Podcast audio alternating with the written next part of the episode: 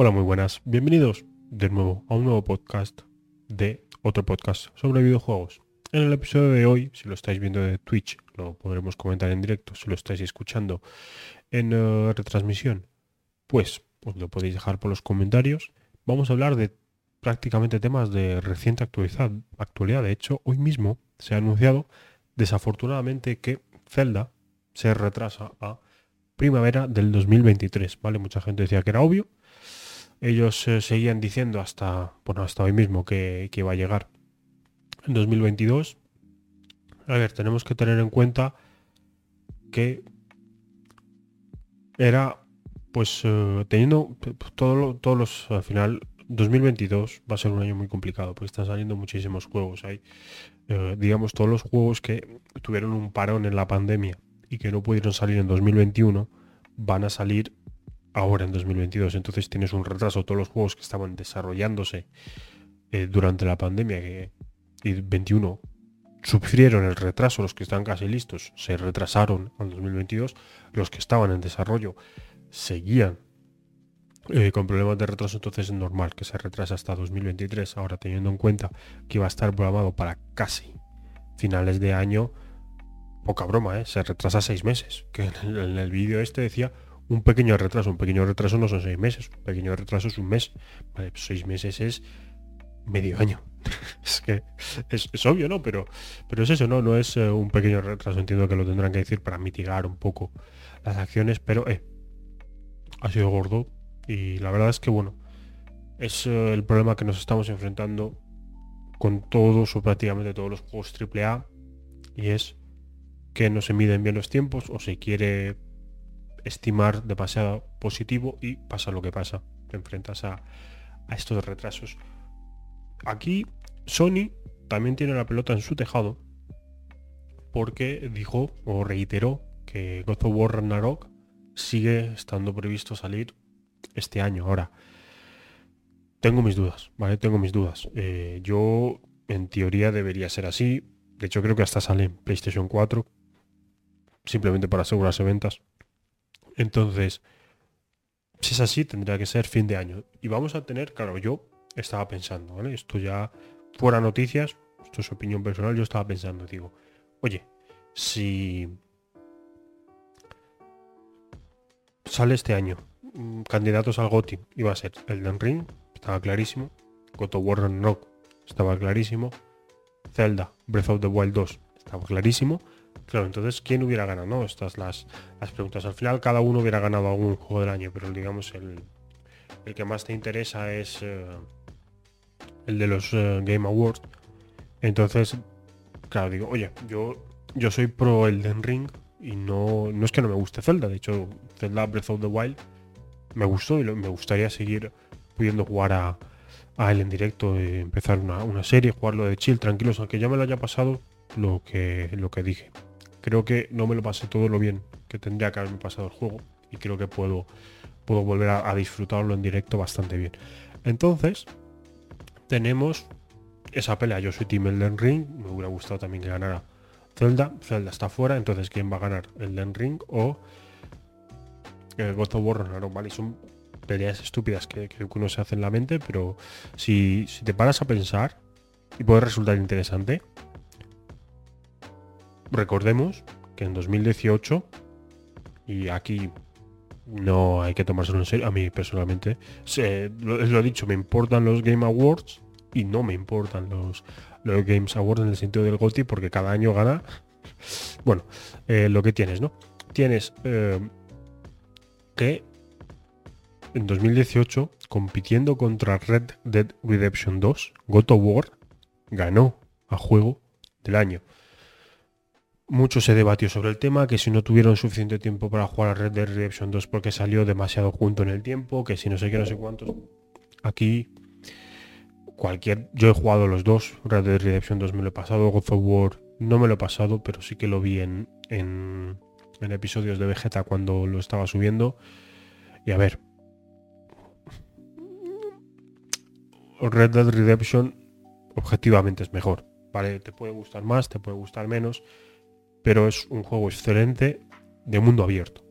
A diferencia de God of War, que tiene un mundo semiabierto. Entonces, eh, siendo, digamos, objetivos, si tú tienes dos cosas excelentes, porque ambos, ambos son juegos increíbles, ambos son juegos excelentes, si tú tienes dos cosas excelentes, pero una tiene más complejidad que la otra, pues tendrá la que tiene más complejidad. Eso es relativamente fácil de ver, ¿no? Te puede gustar más o te puede gustar menos, pero esto es como si sacas un juego pasillero increíble, fascinante la historia, impresionante, maravilloso, pero sacar un juego increíble, maravilloso, espectacular de mundo abierto no es tan sencillo.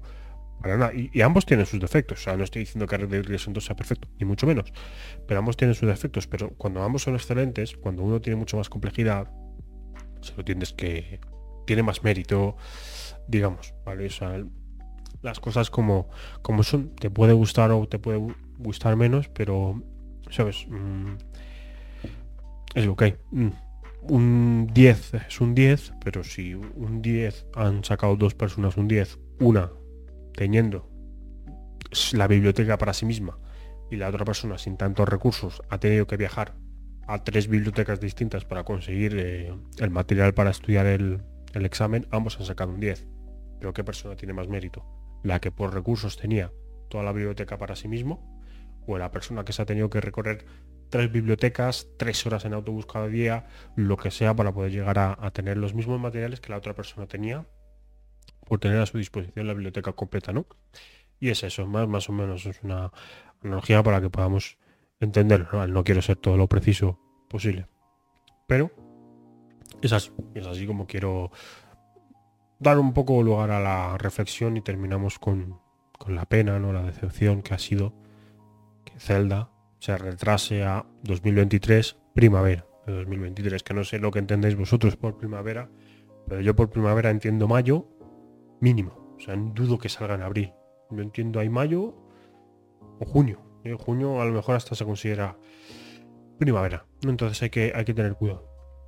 Pero bueno, vamos a dejar el tema, el tema ahí y vamos a continuar el siguiente tema. El siguiente tema que quería tratar y que no se me, que no se me olvide es este, este tema tiene chicha y hay que darle un poco con el cuchillo a Sony. Todos sabéis, ha salido el nuevo Gran Turismo.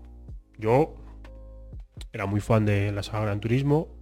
Me lo pasé muy bien con Gran Turismo 3, que fue mi primer Gran Turismo. Luego tuve Gran Turismo 5, al que le eché muchísimas horas y me encantó. Gran Turismo 6 porque salió muy cercano a la PlayStation 4, decidí pillarme la PlayStation 4 y ya no jugar tanto a la PlayStation 3, entonces no me lo pillé. Una verdad pena que no fueran compatibles, retrocompatibles. Gran Turismo Sport. Mm, ya sabéis mi opinión a él. Eh, para mí es, fue una absoluta basura. Eh, y, bueno, bueno, no tenía, digamos, la entrega numerada y se lo perdonas. Y este sí que tiene entrega numerada, el 7. Y la verdad es que no vamos a hablar del juego en sí porque no lo he probado, entonces no puedo discutir sobre si es bueno o si no es bueno. Lo que sí que voy a discutir es sobre una cosa que está un poco fea, que quieres creer que ha sido simplemente casualidad, pero que te cuesta creerlo. Son las microtransacciones. ¿Vale? El juego tiene microtransacciones, eso ya se iba a saber. O sea, cada vez son más costosos. El juego es muy costoso por temas de licencias, porque cada marca quiere que le pagues por usar su coche, lo que sea. Vale, lo compro, lo acepto. Lo entiendo. ¿Qué pasa? Que la versión que han jugado las personas que han hecho la review, sobre todo en, reviews técnicas, reviews eh, de, de la típica revista de videojuegos que tú te lees, sea online, sea en papel o en YouTube, ¿vale? los créditos que necesitabas para grindear, conseguir los coches más caros, ¿vale? Eh, en una actualización posterior, ¿qué pasó? Dos semanas después, una semana y media después de que ya hayan salido todas las reviews, que el juego ya esté en el mercado, que tú hayas visto la review y hayas visto un 8, un 9, lo que quieras, te sacan una actualización, una actualización que, bueno, estoy, estoy justo ahora quiero mirar el, exactamente Metacritic, cuánto tiene. Vale, tiene un 87 de crítica, vale, es que aquí. Tiene 87 de crítica, o sea, tú lo ves, 87, está muy bien. Una semana y media después de que las críticas salieran, todo el mundo contento, meten una actualización que sube hasta un 40%, o incluso más, pero tampoco quiero decir eh, cifras muy grandes, ¿vale? No, no quiero decir algo que, que me invente. Entonces, subieron de manera exagerada el precio de algunos vehículos. Pero cuando digo exagerada, digo que algunos vehículos pasaron de valer quizás 10 pavos pagándolo en... a valer 40. 40 pavos un coche que te va a servir solo para jugar al juego. Pues me dices es un coche que luego lo vas a usar para este juego, para el siguiente, para el siguiente y ya para este de los tiempos puedo decir, bueno, pues es una inversión de aquí a 20 años, yo voy a seguir jugando con el mismo coche, lo que sea. Solo para esta entrega. Y lo más gracioso es que hay algunos coches que están limitados. Es decir, que hay un número limitado de vehículos que los jugadores pueden tener ese mismo vehículo. Es decir, imagínate, este modelo, mil unidades en todo el mundo. ¿Eso qué hace? Que el precio esté por las nubes y que al fin y al cabo has pagado 70 pavos por un juego para que te salga con que este modelo de coche, pues solo hay 100.000 unidades en el mundo. ¿Por qué? Porque me dado la gana. Pues la excusa que te ponen es para que tenga un poco más de realismo con los coches que son limitados y no todo el mundo puede tener pues ese mismo coche. Pero vamos a ver que estamos en un juego off online. Que luego lo del modo siempre conectado también lo haremos, ¿no? Pero estamos en un en el que tú vendes productos digitales que pueden ser reproducidos infinitas veces. Me refiero que no tienen sentido lógico lo que estás proponiendo. O sea, lo que tú quieres es sacar cuartos por donde quiera, por donde puedas, chupar hasta el límite la vaca. Y ya está, eso es eso es lo, lo que quieres y, y, es una verdadera pena, ¿vale? ¿Por qué? Y, y, esto obviamente no le ha sentado bien a los a los compradores del juego porque de user score tiene un 1,7. 1,7 de nota. O sea, tú comparas el 87, un 8,7 de crítica, a un 1,7 de usuarios. Esto no es review booming. No es review booming porque... A ver, es, entiéndeme, no han, no han pasado dos días de la salida del juego, ¿vale? Han pasado más y esta actualización vino después. Gente cambió su review después de esta actualización. Ahora mismo es una basura. Es decir, tienes que hacerte horas, horas, horas. Han reducido el número de créditos que te daban por carreras. Cada vez te cuesta más conseguir créditos y no solo reduces los créditos que obtienes, sino que aumentas el, uh, el precio de los coches. Entonces, esto ya no es un grindeo, porque al final siempre tenías que grindear, tenías que conseguir tus licencias y demás, y era comprensible, es un gran turismo, sabes a lo que te enfrentas. Y si no, y si eres nuevo, bueno, pues haberte mirado vídeos en YouTube antes de lo que es un gran turismo. Pero una cosa es eso y otra cosa es que lo pongas caro a posta para seguir sacando dinero. Eso está feo. Eso en un free to play, lo entiendo. El juego es gratis, cualquiera puede comprárselo. Pero cuando ya has pagado 70 pavos, que luego te vengan y te digan que no puedes tener el coche que te dé la gana, porque hay unidades limitadas del coche que tienes que pagar otros 40 pavos. 40 pavos más. Solo por ese coche, que no es un, un, un expansion pack que te trae mil coches más. No, no. Un coche. 40 pavos cuando el juego vale 70. Chiste de mal gusto esto. Esto es un chiste de mal gusto. Es cuando. Esto es igual a cuando yo me muero 300 veces por la gravedad en, el Ring. O sea, es un chiste de, de mal gusto y no me extraña que tenga el user score que tenga y, y, la verdad es que me da mucha pena porque yo como, como fan de la saga me da pena lo que han hecho igual con el Sport y con el 7 o sea ¿por qué no lo intentas parecer más al 6? ¿por qué pagando 70 pavos tengo que seguir siempre conectado? la excusa que te dan es para que no times en los créditos pero vamos a ver haz una cosa cuando yo guardo, guardando, te hace una copia de los créditos que hay en los servidores y otra en, en local. Si yo decido es para los hackers no, no los modifique, ¿no? Pero vamos a ver, si tú yo juego offline y le doy por modificar mi consola y poder acceder a los datos de guardado y decir que tengo 300 millones de créditos y comprarme todos los coches que me da la gana, si estoy en modo offline, ¿qué daño hace? Si no estoy jugando contra nadie, estoy jugando contra la máquina, no me estoy conectando a internet, no hago nada. ¿Por qué me tienes que limitar a estar siempre conectado a Internet? Haz una cosa. Yo hago eso, 300 mil millones de créditos eh, me lo hackeo. En local. cuando intente conectarme, haces un match entre los últimos créditos guardados en el servidor para ese usuario y los que tiene la consola dices, oye, ¿qué pasa si la diferencia es poca? Dices, bueno, no habrá jugado sin conexión a internet. Si la diferencia es mucha, le dices, oye, no vas a poder jugar a menos que aceptes que te, en nuestro último servidor guardado tenías 300.000 créditos, no 300.000 millones. Y ya solucionada la cosa. Pero no, ¿por qué?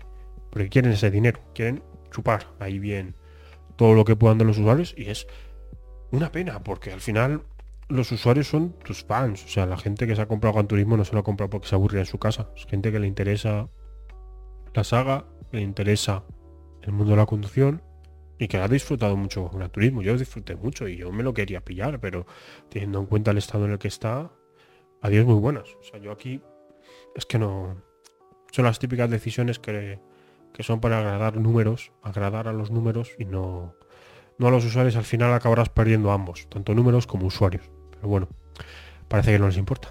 A ver, ojalá, ojalá, ojalá lo, resuelvan, ojalá tenga un pico inmenso de jugadores negativos, o sea que esté tres, personas jugando en el mundo, recapaciten y lo traigan a mejor trayectoria. O sea, le hagan una versión 2.0 en el que las cosas ya no funcionan así y mejoren. Yo espero que sí, yo espero que Gran Turismo 7 sea un juego que dure toda la generación de PlayStation 5 para que la gente se lo pueda comprar hoy o se lo pueda comprar dentro de tres años y lo siga disfrutando igual, que haya una mejora continua y que el dinero si lo quieres sacar de expansiones, si lo quieres sacar de coches que no estaban incluidos antes, me parece perfecto. Pero los coches que ya están incluidos, oye, ya he pagado el juego. ¿Eh? Compórtate.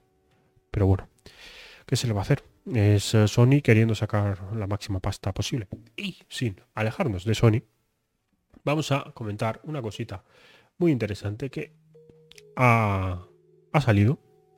Hoy se ha filtrado y al final Sony lo ha tenido que lo ha tenido que aceptar. Porque cuando se te filtra, ya lo sabe todo el mundo, menos tú, nos tienes que dar la noticia oficial, va a salir la contrapartida del Game Pass de Xbox a PlayStation, que es el PlayStation Plus, que hay tres niveles, el normal, que eso te permite jugar online, y los juegos que te dan ahora, un atraco, a mi parecer, el juego online debería ser gratuito y aquí también mal para Xbox, totalmente de acuerdo, el juego online tendría que ser como un PC gratis, porque ya pagas por el juego, pero bueno, es, es que eso es lo más gracioso, en un juego que tú pagas y es online, tienes que pagar por el online, pero en un juego free to play que es online, lo tienes que pagar por el online. Entonces es como, me, estás taxando tres veces lo mismo. ¿Qué pasa? Dos veces, entiéndese. Entonces, eh, para no equivocarme, quiero leer, ¿vale? Lo que está diciendo aquí y es... Vamos a ver dónde está... Esto no... Bueno, yo me lo sé, me lo sé por lo que leí, pero, pero bueno, aquí, vamos a ver, lo resumo, paso de, de leerlo, os lo resumo tres niveles. Nivel básico, te cuesta lo mismo, solo puedes jugar online los juegos del mes. Nivel intermedio, te dan como unos juegos de PlayStation Plus, ¿sabes? Como la PlayStation Plus Collection que hay de la PlayStation 5, pero creo que son unos 400 juegos. 400 juegos creo que son en total, de PlayStation 4, de PlayStation 5, en el que pues tú te pillas una PlayStation 5, los puedes jugar todos porque son retrocompatibles. Y aquí está lo interesante y lo que también molesta a alguna gente, y es perfectamente comprensible, es que pagando lo máximo, que son unos 130 euros al año, y Sony, ahí el cuchillito bien, da retrocompatibilidad. Y esto es una retrocompatibilidad muy interesante, porque no es lo como la de la PlayStation Now, retrocompatibilidad con juegos de PlayStation 1, PlayStation 2 y PSP, tanto online en streaming como local. Es aquí la chicha, local. Porque, por ejemplo, en PlayStation 3 habrá juegos retrocompatibles, pero solo en streaming. Es decir, lo ejecutará un servidor y tú jugarás como con PlayStation Now. Pero la chicha está en el caso de PlayStation 1, PlayStation 2 y PSP. Es decir, yo puedo jugar online, en streaming, ¿de acuerdo? Pero también en local. Porque no lo permites ya de por sí sin tener que pagar 130 pavos.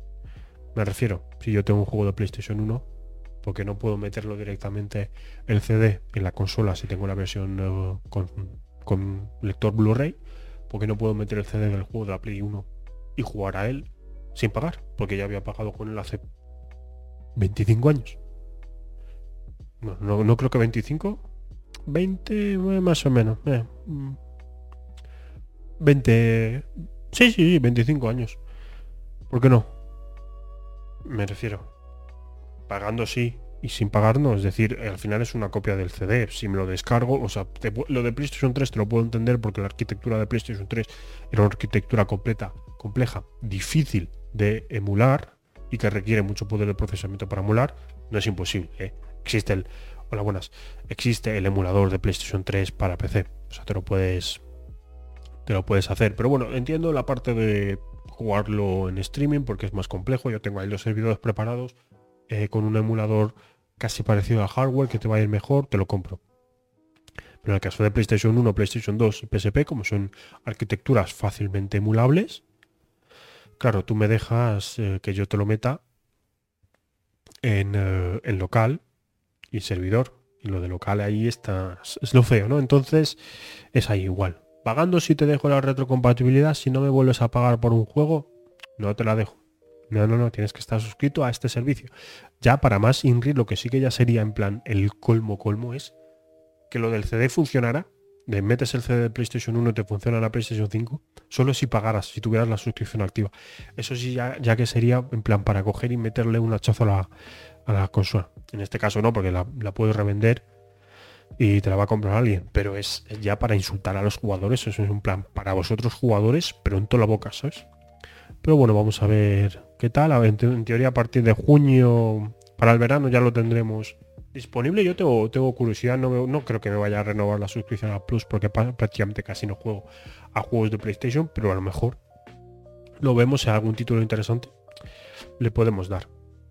El siguiente tema que quería tratar, y este ya es el tema para ir finalizando este, este podcast, es el tema de, ya opinión personal, como ya sabéis, los podcasts siempre hablamos un poco de noticias, luego pasamos a un tema personal.